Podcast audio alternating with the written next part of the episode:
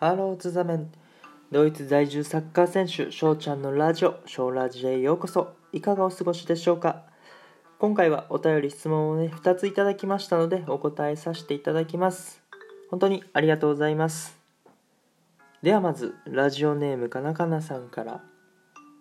ドイツはどんな感じですか？というね質問をいただきました。ドイツね、あのもう普段通り普通の生活ができております。まあ、強いて普段通りじゃないなっていう生活を挙げるとすればね、まあ、いくつかあるんですけど、あの電車バス、うん、乗るときマスクがないと入場できないですし、スーパー、ショッピング等ね、えー、するときも、行くときもね、えー、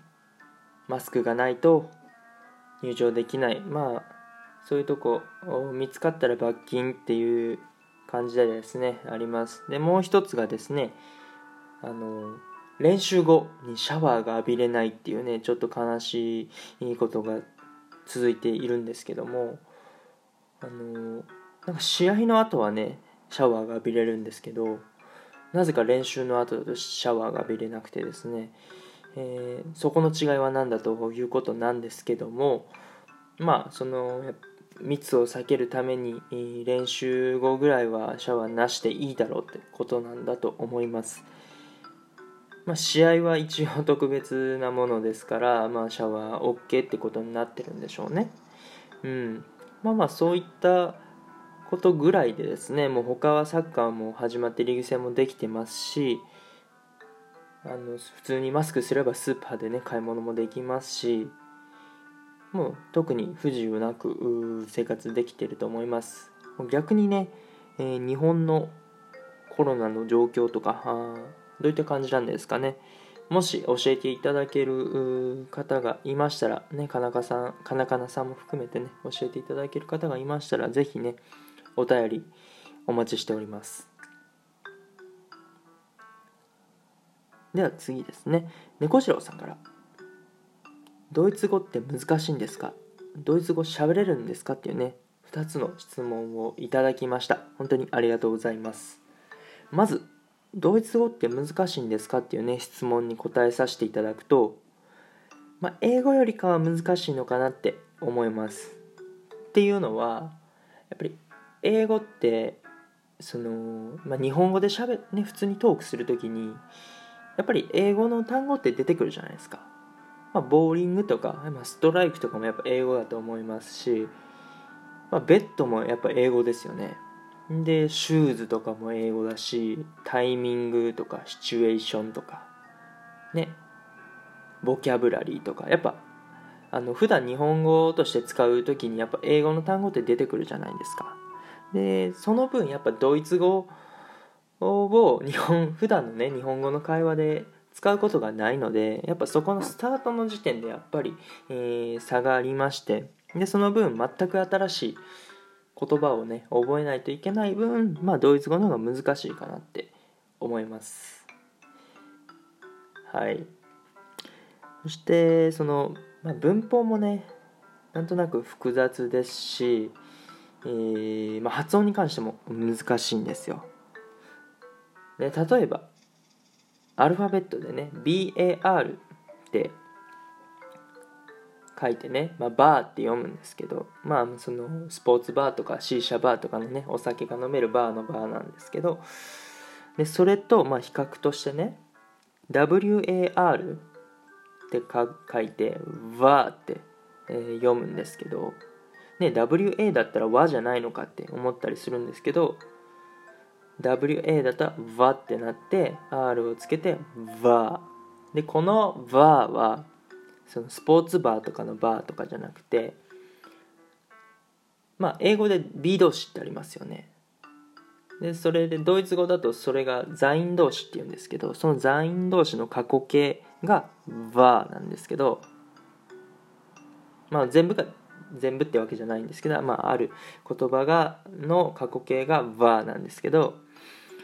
この「va」と「va」分かりますかね？もう僕は全然最初聞いてて同じ音やんっていう感じなんですけどもうドイツ語でこの発音の違いって結構重要でして。で例えば昨日私はバーにいたっていうね、えー、まあまあ日常会話の上でこうやって話す場面がねたまにあるかと思うんですけどあのまあまあこれをドイツ語に訳すと「ゲスタンはイヒインデアバー」になるんですけどまあまあやっぱバーを2回言ってねどっちがどっちのバーの意味なんだってなるんですけどまあ日本語順に改めるとまあ昨日いた私はバーにっていう順で最初に WAR の方のなんか濁ってる方のバーゲスタンバーで最後の方がイインデアバーになるんです。でまあまあ一応違います。もう一回聞き比べてみてください。ゲスタンはイインデアバーっていうことで、えー、まあこういう違いがあるんです。これをねやっぱドイツ人が早口で喋るとえ？なんでってねなることがあるんですけどうん。もうこれは本当に慣れしかないのかなって思います。まあ、英語よりね簡単なことがあるとすれば、まあ、こういった発音のね、えー、難しさはあるんですけどその大体の文字の並びとかがですねそのローマ字読みをしていけばなんとなくねそれっぽい発音ができるんですよ。そこはね英語よりドイツ語の方が簡単なのかなっていう気がします。まあねただ細かいねルールとかローマ字とはね違う読み方をするって場合もやっぱあるのでもうそこは勉強していくしかないのかなって思います。じゃあ最後の質問ですね。ドイツ語喋れますかっていう質問に答えさせていただきますね。ズバリ細かい文法を気にしないのであれば日常会話くらいなら話せます。っていうね答え方にさせていただきます。っていうのはですねまあまあそのやっぱり細かい文法ルールってものがあるじゃないですか。でそれをねうまく使いこなせてるかっていう言われると、まあ、そうではないんですよ。まあその例えばなんだろう簡単な文章ならね、まあ、全然喋れるんですよ。ドイツ語話せますかっていうね。例えば文章をドイツ語に訳すと Kannst du Deutsch sprechen? とか1週間前にラジオ始めましたっていうような文章であれば Ich habe vor zwei Wochen mit dem Radio angefangen みたいな感じでね、えー、言えたりはするんですけど、うん、なんか細かいその文法を、まあ、気にしだすと多分違ってたり全然するんですよ。うん、でもまあ一応その伝わるは伝わるのでまあまあそこは何だろうコミュニケーションがねまず大事だなっていうところでまず伝わるのが大事ということでね、えー、僕はやってます。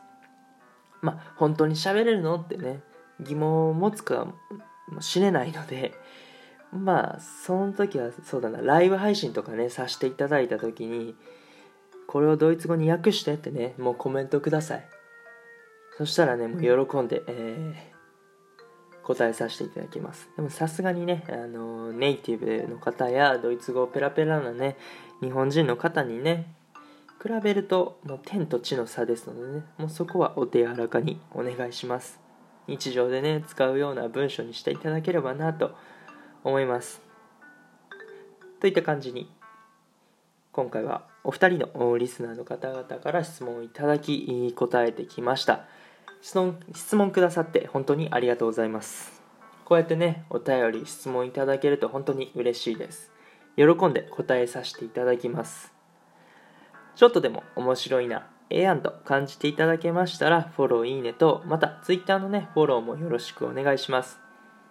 またご意見ご感想追加の質問等があれば質問箱や Twitter のリプライ DM で受け付けておりますのでお気軽にお問い合わせください。